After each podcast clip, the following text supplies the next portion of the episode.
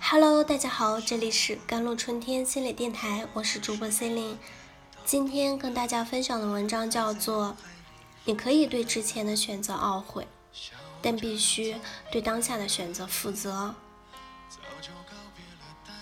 A 姑娘嫁给了 B 先生，她对 B 先生其实并不满意，她知道彼此性格并不相投，也谈不上有多少的感情基础。嫁他的选择里，夹杂着种种来自年龄、家人、社会舆论的压力和无奈。婚后，A 姑娘虽尽着妻子的本分，心里却无法的释然，总是反复的琢磨彼此种种的不合适，怨自己遇人不淑。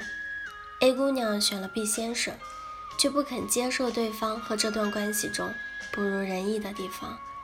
陷于一段不如意的关系中，很多人会因为种种的顾虑而选择忍下去。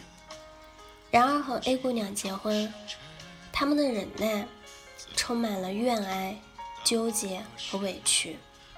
于是他们虽然忍得很辛苦，已然用尽了全力，最后的结局却往往并不喜乐。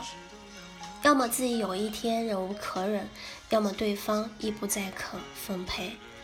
你当然有权选择要不要和谁在一起，但如果你一面选择一个人，一面又总是放不下对他不满意的地方，你的选择无形中就变得三心二意。先生嫌太太啰嗦、琐碎，和自己缺乏共同语言。但毕竟他在自己未成功时便跟了自己，比外面的人靠得住，因此仍想维系婚姻，这是他的选择。但他总反复对太太抱怨：“你这么啰嗦，我忍你真是忍得不耐烦，真受不了你。”所以，他真正选择的其实只是太太身上他中意的部分，对太太身上其他让他看不顺眼的地方。仍忍不住拒绝、打击、伤害。我不是要你对人生、对对方逆来顺受，更不想你被某个错误的选择折磨一辈子。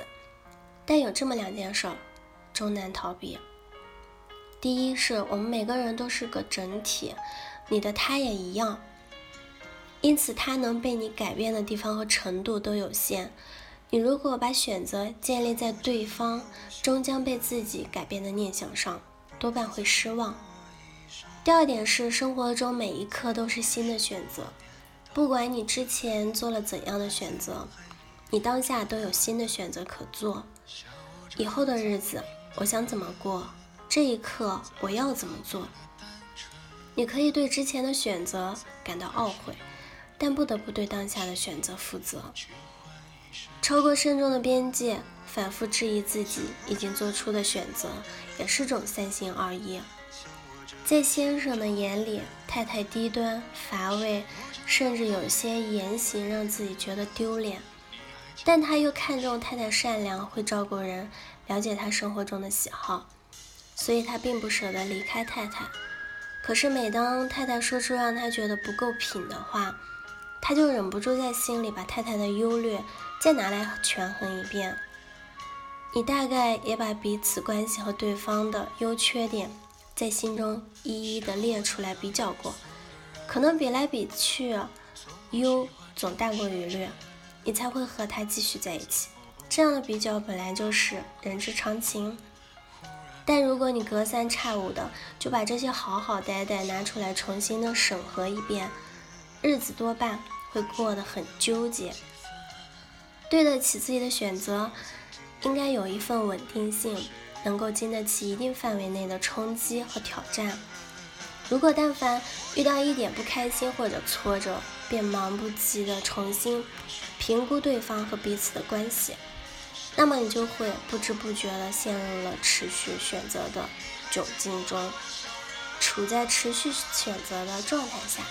并不等于自由，在相当范围内相信自己的选择，忠于自己的选择，才可能真正获得内心的安宁。虽然无法长期坚持的选择，哪怕出发点很好，也是种三心二意的选择。王太太在和先生经历了一番风波以后，很想改善彼此的关系状况，因此告诫自己对先生尽量的包容忍耐，什么事儿都尽量的吞回肚子里，免得多事。一段时间下来，她和先生的矛盾看似缓和了不少，但王太太心里却委屈的加重，积怨的加深。